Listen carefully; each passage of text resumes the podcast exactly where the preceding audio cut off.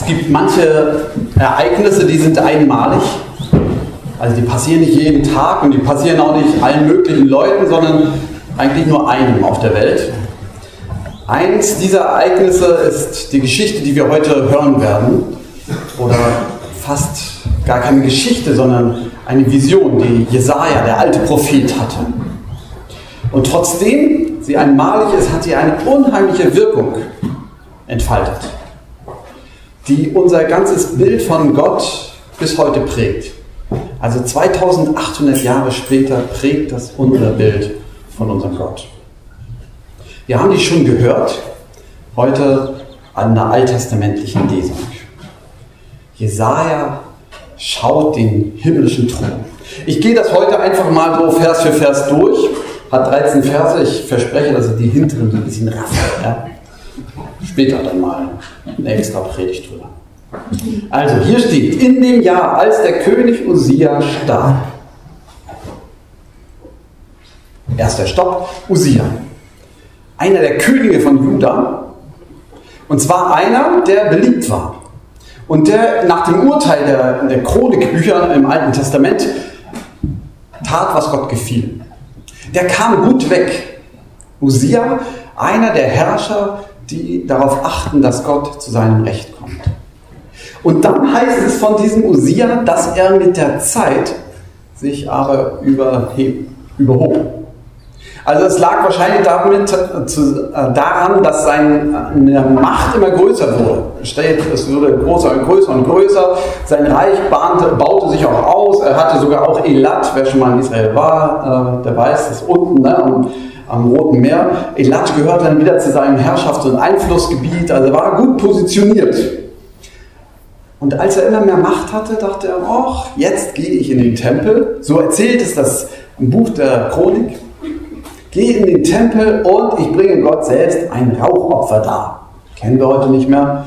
Vielleicht aus der katholischen Kirche noch so ein bisschen den Weihrauch, aber das war was Besonderes, auch etwas, was nur den Priestern vorbehalten war. Und Usia meinte, ja, ich kann das auch. Es kommt zum Konflikt am Altar. Die Priesterschaft rückt an und sagt, das geht nicht. Du bist zwar König, aber du bist König. Wir sind Priester. Kennen wir diesen Konflikt auch aus späteren Jahrhunderten. Und es heißt, dass Usia sehr wütend wird. Und während er wütend wird, bricht Aussatz auf ihn aus. Keine Ahnung, wie man das medizinisch deuten soll. Egal. Das ist das, was berichtet wird. Und Aussatz heißt äußerlich sichtbar ungeeignet für den Tempelgottesdienst. Usia zieht sich von darauf, daraufhin von, von seinem Regierungsamt zurück und verbringt den Rest seines Lebens ich weiß nicht, ob das der einzige König ist, ich glaube aber, der nicht mit dem Tod abdankte, sondern vorher abdankt, weil er unrein ist und zurückgezogen lebt. Das ist Usia. Jahre später, 736 nimmt man an, vor unserer Zeit, stirbt Usia. Seine Nachfolger im Amt sind nicht mehr so positiv, zumindest im Urteil der Chronik. Sie Sie schneiden da durchaus schlechter ab, tun, was Gott nicht gefällt. Aber während der Regierungszeit, Ahas heißt der König damals, stirbt Usia. Und in diesem Jahr redet Gott zu Jesaja. Ich vermute, dass das einen Zusammenhang hat. Und ich vermute, dass Jesaja diese Überlieferung, die der Chronik später auch zugrunde liegt, dass er die kannte. In dem Jahr, als der König Usia starb, sah ich den Herrn sitzen auf einem hohen und erhabenen Thron und sein Saum füllte den Tempel. Der sitzt auf einem Thron. Zweiter Stopp.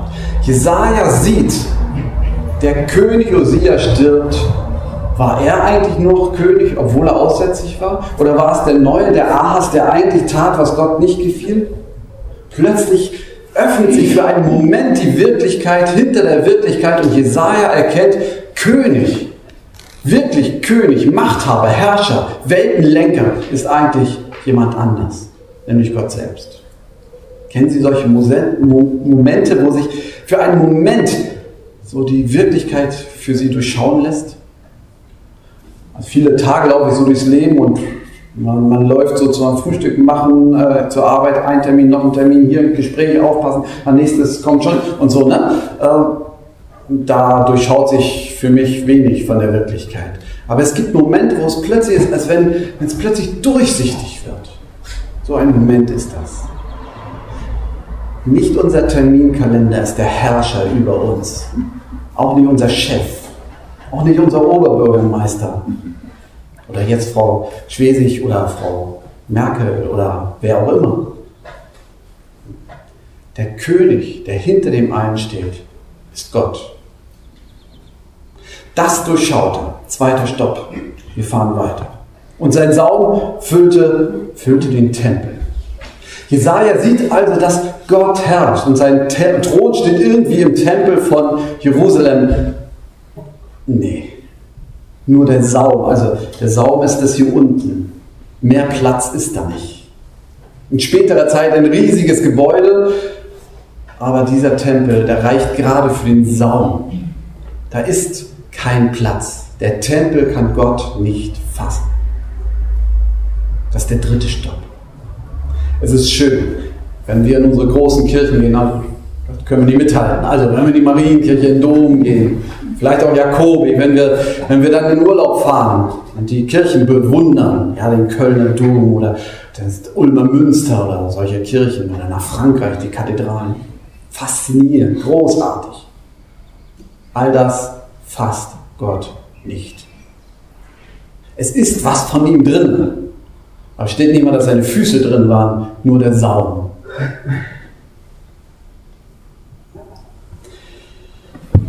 Seraphim standen über ihm.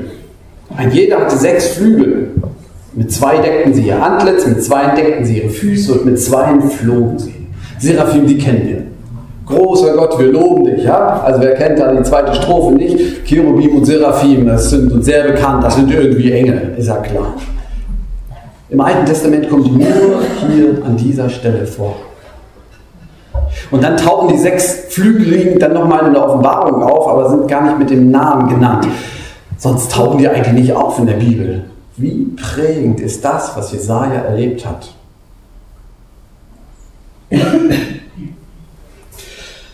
Seraphim.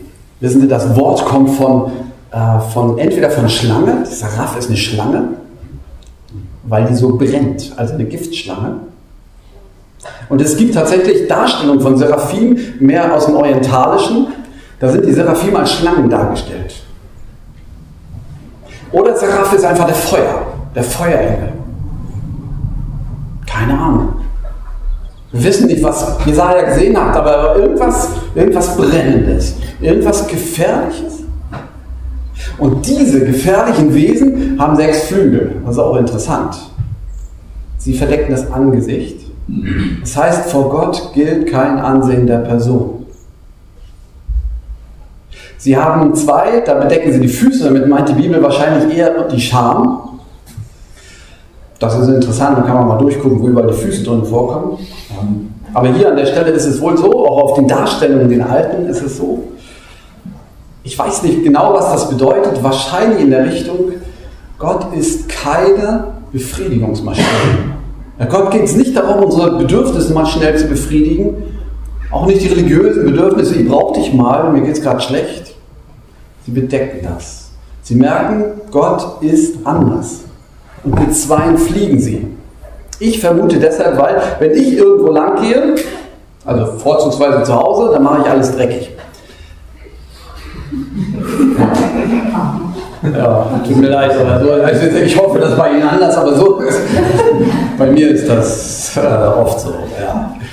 Und ich glaube, die fliegen deshalb, um nicht mit ihren Füßen Tapsen zu hinterlassen. Es geht nicht darum, wenn wir vor Gott sind, dass wir Fußspuren in unserem Leben hinterlassen, weder dreckige noch anscheinend wertvolle. Die fliegen. Vor Gott sind all das, was uns wichtig ist, Persönlichkeit, unsere Bedürfnisse, Fußspuren im Leben in dieser Welt hinterlassen, scheint plötzlich nicht mehr wichtig. Die fliegen und decken das zu. Was für ein Bild von Gott. Wo sind wir hier gelandet?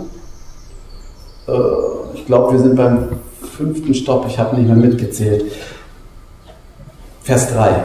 Und einer rief zum anderen und sprach, heilig, heilig, heilig ist der Herr Zebaoth. Alle Lande sind seiner Ehre voll. Die Kommentare, wenn ich welche, die ich gelesen habe, ähm, habe natürlich nicht alle gelesen, aber die, die ich hatte, die sagen, es geht hier um das Lob Gottes. Aber es ist schon ein merkwürdiges Lob Gottes. Und ich möchte nicht zu schnell dahin überkommen, weil hier heißt es heilig, heilig, heilig. Das erinnert mich mehr daran, wenn ich mit einem vollgepackten äh, Tablett, mit dem wertvollen Geschirr, was bei uns im Wohnzimmer steht, wenn ich dann durch den Flur komme und die Kinder sind unten und sagen, Achtung, ich komme, weil es kann schon sein, dass die mal schnell um die Ecke kommen und bupp, hätten sie mich erwischt. Ähnlich ist es hier. Vorsicht, heiß. Heilig, heilig, heilig, hallo, stopp. Wir haben es jetzt mit Gott zu tun. Und das ist nicht einfach nur Kumpel. Oder Hallo Gott, ich brauche mal wieder was Neues. Heilig, heilig. Und heilig heißt, hier ist etwas anderes. Etwas völlig Unnormales. Nicht das, was ihr alles so braucht. Jetzt geht es nur um Gott. Und wenn etwas heilig ist, dann heißt es, es tritt raus aus unserem Alltag und in seine Wirklichkeit. Heilig, heilig, heilig. Stopp, stopp, stopp, bleib doch mal ganz ruhig. Alle Lande sind seiner Ehre voll. Und zwar mehr als nur der Tempel, mehr als nur die Johanneskirche, mehr als nur der Sonntagmorgen, wenn wir mal in den Gottesdienst gehen. Stopp am Montag, stopp am Dienstag, stopp am Mittwoch. Heilig, heilig, heilig ist Gott. Achtet drauf. Und die Schwellen bebten von der Stimme ihres Rufens und das Haus war voll Rauch. Rauch. Ich nehme an, ungefähr sechster Stopp, den wir machen auf dieser Reise durch den Text. Rauch. Usia, der König, an dessen Todestag diese Vision kommt, der meinte, ich kann selber vor Gott treten und kann selber das Rauchopfer darbringen. Kann ja eigentlich auch jeder. Warum eigentlich nicht? Was hat der vor uns? Was hat ein Priester vor dem König? Warum eigentlich? Und plötzlich wird Jesaja deutlich, der Rauch steht für die Gegenwart Gottes. Wenn im Tempel Rauchopfer dargebracht werden, dann ist es nur ein Sinnbild, dass Gott da ist. Aber es ist unverfügbar. Ein Sinnbild aber, dass Gott da ist. Wir können Gottes Wirklichkeit nicht machen. Weder durch wunderschöne Musik, noch durch Predigten, bisschen auf die Tränendrüse drücken und dann kriegen wir es schon hin. nach Beerdigung hört man das manchmal. Also haben so schön, der hat so schön gesprochen, da muss die Rede weinen. So kriegen wir Gott nicht gemacht. Wir kriegen Gottes Gegenwart nicht gemacht. Und wenn wir das versuchen, Gottes Gegenwart zu machen, dann übertreten wir eine Grenze. Gott ist unverfügbar, aber er ist da. Wenn wir Gottesdienst feiern, sagen wir feiern im Namen des Vaters und des Sohnes und des Heiligen Geistes. Nicht deshalb, weil wir eine tolle Show hier vorbereitet haben, sondern einzig und allein deshalb, weil er versprochen hat.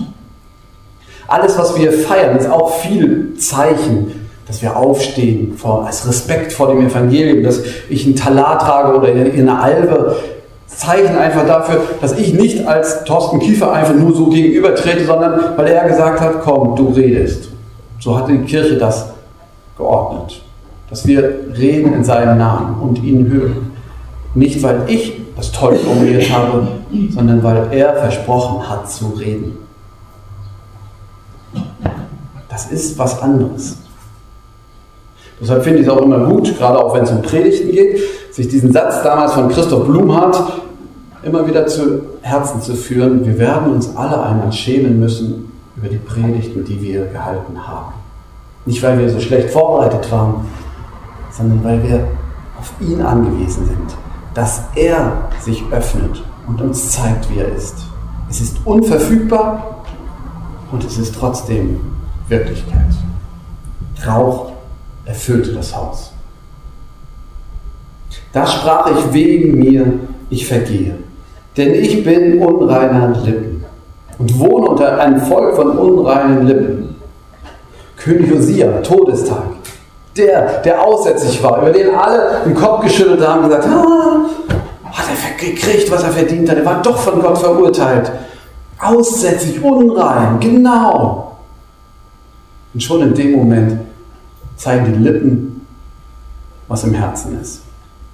Sie zerfetzen sich ihre Mäuler über einen, der krank geworden ist. Unsere Lippen sind das Tor oder der Ausgang unseres Herzens. Ich glaube, die Ohren sind der Eingang, kann ich nicht genau belegen, aber ich glaube, die Ohren sind der Eingang in unser Herz und der Ausgang sind die Lippen. Was aus unserem Herzen kommt, macht uns unrein, sagt Jesus. Was kommt eigentlich so alles über unsere Lippen? Wie schnell wissen wir, wie die Welt zu deuten ist und wie Gott ist und wie das alles zusammenhängt und warum die anderen alle schlechter sind. Besonders unter Christen weiß man natürlich, wer der Richtigste ist. Ich, mich eingeschlossen. Ein, Volk, ein unreiner, einer mit unreinen Lippen und ein Volk von unreinen Lippen. Jesaja kriegt plötzlich etwas mit, als wenn sich nicht nur der Himmel einen Moment öffnet, sondern im Moment auch sein Herz vor ihm liegt und er kriegt mit, wer bin ich? Ich vergehe. Das könnte man auch übersetzen als ich müsste stumm sein.